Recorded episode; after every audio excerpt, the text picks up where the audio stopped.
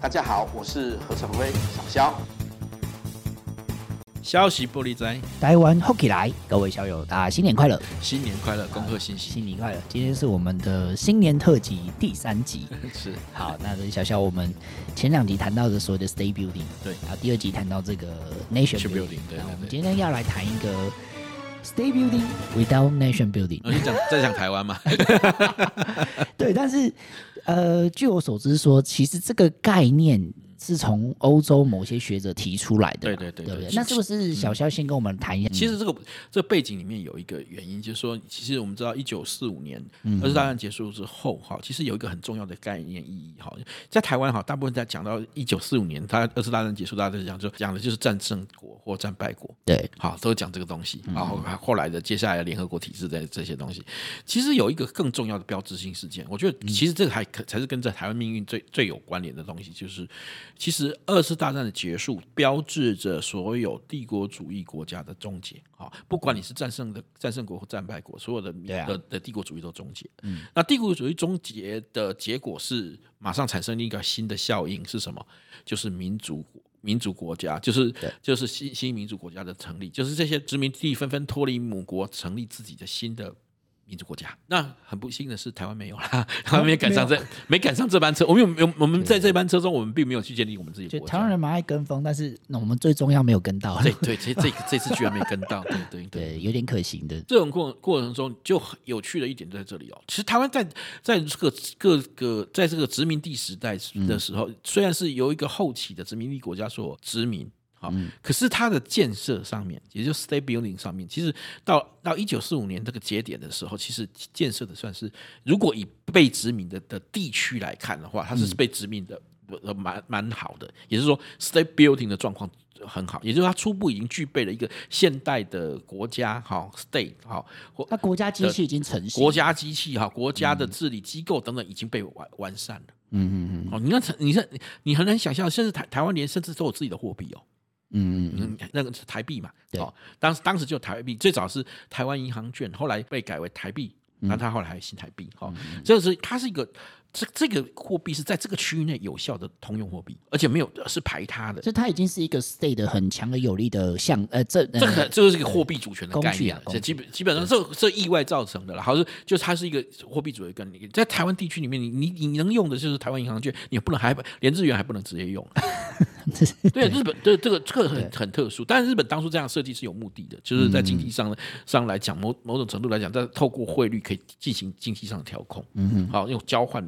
这个某种程度来讲，也是一种金融的防火墙。好，这个是一个很特殊的东西。可是，在 state building 这么完整的状况底下，已经起来就进展很快，而且它包括台湾已经开始有大学。嗯，好，当时台湾已经有大学，而且大学是是很先进的，亚洲第一个，好像全世界第二个做那个离原子撞击的。哦，对对对，是台大第四个，第四个，第四啊，第四个，全世界第四个就是台大。对。哦，那你可以看到，其实很那个很进步的，而且当时的台大在热带植物和病虫害方面的研究上面是已经是非常先进的国家的的的的一所大学。哦，那那这样情形情形底下，你看它是建建 state state building 非常完善呢，可是它没有 nation building。台湾人当时并没有想要说，当一九在中正的时候，他们是喜迎喜迎。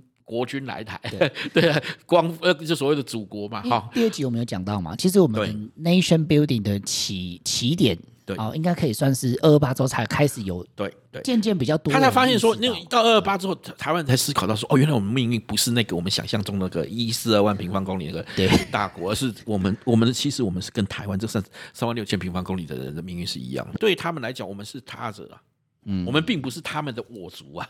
所以，我们真正的我族是那些那群被迫害的那一群人。所以，所谓的 state building without nation building，就是说，以台湾的例子是最明显啦。就是说，我们其实国家机器、什么官僚系统都已经建立的差不多了。对对对。但是，我们的认同似乎还是一个处于一个没有一个没错很一致的状态。因为后来当然是因为特殊的政治类历史背景，四年之后，那个国民党政权就跑到台湾来，成了建侵占者政权。嗯，那同时当时他所带来的这些些军队及他的相关、嗯、相关的的民众，而这些人，如果以这个第一集的概念，他是说以他们的臣民们，对，与他的臣臣民们没有错，就以他们至少他们认同的是中华民国的人们来到了台湾。对，那这时候这个这个认同从从其实产生某种矛矛盾很尴尬，而且他希望他又想要打造成台湾人去认同那一十二万，好，可是当时的台湾，台湾最当时是六百万人。已经都发现他，我和我和他之间是不一样的。对了，对了，对，而且他们是来来统治我们的，不是 不是才成为我们的同胞的，你懂意思吗？对，就是经过二二八之后，你才就会渐渐比较多人发现这个事情。对对对。但是在整个历史的脉络中，后来又因为因为这个冷战架构和后来的就呃，就是说跟中国对台湾的的主权伸索中，我们的、嗯、我们之间的地位，哎，我们的命运又又慢慢合为一。嗯，因为我们都同受这个中国的压迫，对不对？都从同受这个的威胁，对哦。那所以包括后来后来的发发展，所以所以这几年这后面的发展中，台湾民族的民民族从这个从二二八发展到现在，到到经历台湾的台湾的戒严到民主化的过程中，台湾的民族其实逐步逐步一直在朝开始融合形变而而创创造出这个新的民族，对啊，对啊。可是一直还欠缺一件事情，宣告这个民族的建立。好，那所以，所以他的状况状态呢，在欧洲一些学者里面就会把它解释为这个这种叫什么？State building without nation building，、嗯、就是你有国家建构却没有国族建构，就是你运作起来就像一个国家嘛。对，但是你却不声称自己是从外部看起来好像没有那个意愿，没有一个作为一个独立国族的的的声索。对，对，他而他讲而讲的是另外一个一个国家对。的存在。就是刚刚讲到说，小小有提到一个概念，叫所谓的迁徙者嘛。对，就其实我觉得台湾这块土地哈，不只是台湾人的经历很特别，对，我们的这个殖民政权也很特别。对对对对对对。那我记得小肖的文章曾经写过，就是说他是所谓失去母国失去殖民母国的的殖民政权。对对对对。其实就我所知，其实台湾不是唯一这样的例子。对，这这种例子在世界上的例子看起来不多，但其实有一样是发生在一九四五年之后的。其实有一个在非洲有一个国家哈，现在已经不存在哈，叫做罗德西亚。嗯哼哼，好，罗德西亚就是很明显的失去殖民母国的的殖民政权了哈。为为什么呢？罗德西亚其实这样哈，他是他现在哎，罗德西亚是现在的那个那个什么，呃呃，上比亚。那在那他以前呢，那个在这个我们说殖民地各个独立的风潮中哈，他要独立，可是当时他的主体民就控制这个这个地区的统治阶级里面，其实是那些那些白人的移民，嗯嗯，啊，就是就是英国的移民。和他们的的的，比如说他们的那个什么其他的的的后来在这边出生的第二代、第三代，他本身还是行一种类似像殖民统治的方式。可是呢，他独立了，当地主主体民主其实是当地当地的非洲的黑非洲的黑人。嗯，可是他他为了维系他既有的的的那个统治架构啊，所以他们宣告独立。可是这个由这由谁来由谁来来主导，还是由原来的殖的殖民殖民。地政权来主主导，只是他被宣称是一个一个一个独立国家的。那这个时候他已经没有殖民母国，母殖民母国也不太没有办法再给他输输送资源或是政治支持，嗯啊，乃至于军事上的保证没有办法了。嗯，可是可是呢，他他仍然继续在在这样做，他所以他这个他这种情形又是所谓的失去殖民母国的殖民政权，因为他对内还是一样做差别待遇，啊，对统治阶级有更高的权利，享有更高的政治权利，享有。分享更多的资的资源，而而而而而而底下的一般一般的主体民主确实受到压迫。嗯，好，这这种情形就是可能是比较接近的例子，就是罗德西亚政权。那像台湾，台湾其实在中华民国国民政府迁来台湾之后，他呃第一个好像也没有宣布不宣布过独立啊，对不对？没有没有没有没有没有没有，他他一直强一直强强调是他们才是正统，而且我觉得他们比较特别的地方是说。实质上，他们已经失去殖民母国，可是他们一直宣称他们就是那个母国，就是他们母国。他们比较特殊一点是这样，他是母国跑过来。对，而且因因因为你看到现在，即使是中华民国呃中国国民党的党纲或者是他们的党主席或政治人物，他们的发表的意见都是说，所谓九二共识就是同属一中嘛，对不对？对，那。就是他意思就是说，其实台湾人也听不太懂啊，就是中华民国跟中华人民共和国就是同一国嘛。对对，对，就是他们一直以来都是，呃，这个认同都没有改变过。对，他们的认同一直是中国。对，好，中国好，包就是他想的，所以他想象的同胞是那十四亿人。对对。可是台湾的台湾的认同里面，我们说的同胞，你同样在讲同胞，同胞都不同胞了。有有，我们之前常常听到有人这样讲，同胞同胞同胞是谁？对我们来讲，同胞是谁？是两千三百万人。嗯嗯嗯。好，甚至包括后来会加入的这些人。对，就是说，在中呃中国华民国来台湾之后。他其实有一个试图要把原本居住在台湾的六百万人中国化，中国化，对，有确实有过，但现在看起来是没有那么成功了。所以 我觉得有一部分的原因就是说，其实命运反而是这个命运的操纵，反正他的命运变跟我们共同了，因为有一些共同性的，比如说同样受到中国中国的挑战，同样受到国这个国际压力，我们同样必须要要要走出国际。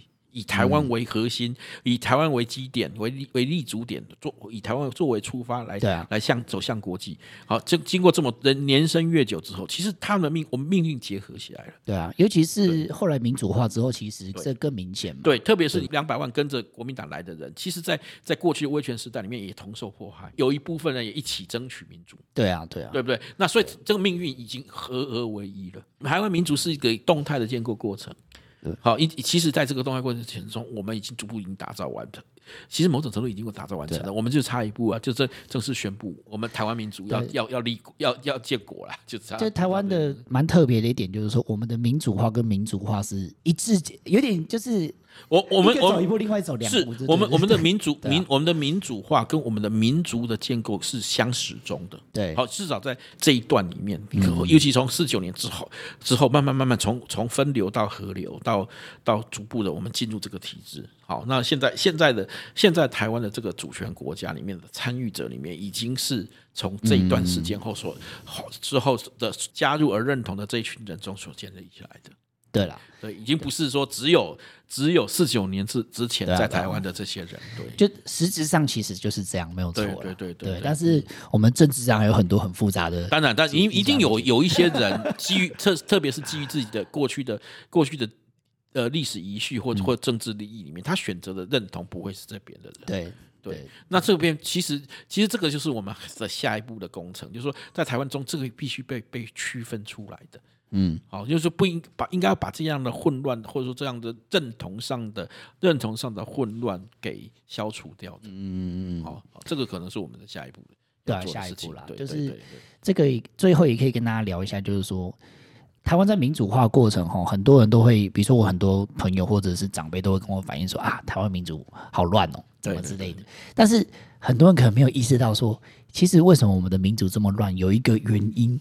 就是我们今天这一集节目主要讲的嘛，对不对？认同上的错对错乱，因为我们还是一直处于那所谓的 state building without nation building。对对对。那你在所谓的 nation building 还没有未完善之前，对，那你的所谓的 state 的这些民主工具，它其实是有被某某种程度来讲，我们 state building 是已经是几乎几乎已经是完善的对完完成的。可是我们的 nation building 还在正在进进行进行中，对啊。还在挣扎，挣扎，还在苦苦挣扎。对，那过去大家会觉得乱，或者是比如说我们最近就是比如说罢免工具一直被不断的腐烂的使用嘛，那其实就是一种它背后的原因，其实就是刚才你讲的混乱，这认同上的。你不同共同体会利用这个民主工具去做对抗啊，所以大家就会觉得说，哦，台湾的政治对决很激烈，好像随时处于一个很混乱的状态。那其实深层的原因就是这样啦。没错，没错。对啊，好，那其实这个议题我们可以要聊的也很，也可以聊的还有很多了。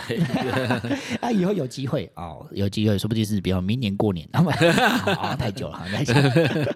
我们应该还会择期再来再来讲。会啦，我相信，因为因为我们处于这个混乱的过程，我相信。遇到很多议题，其实我们都可以用这种新的角度去思考。那我们就可以呃讨论的过程，也是我们什么 nation building 的一个过程嘛，嗯，对不对？所以好，以后我们有机会再去跟各位小友聊这个议题。好，好，那大家新年快乐喽！新年快乐，祝福大家这个不要发大财了哈，这个身体健康。大发大财是要的啦，还是要的，对 对。但大家想啊，想在心里就。但但是但是身心健康也是非常重要的。好，大家新年快乐，新年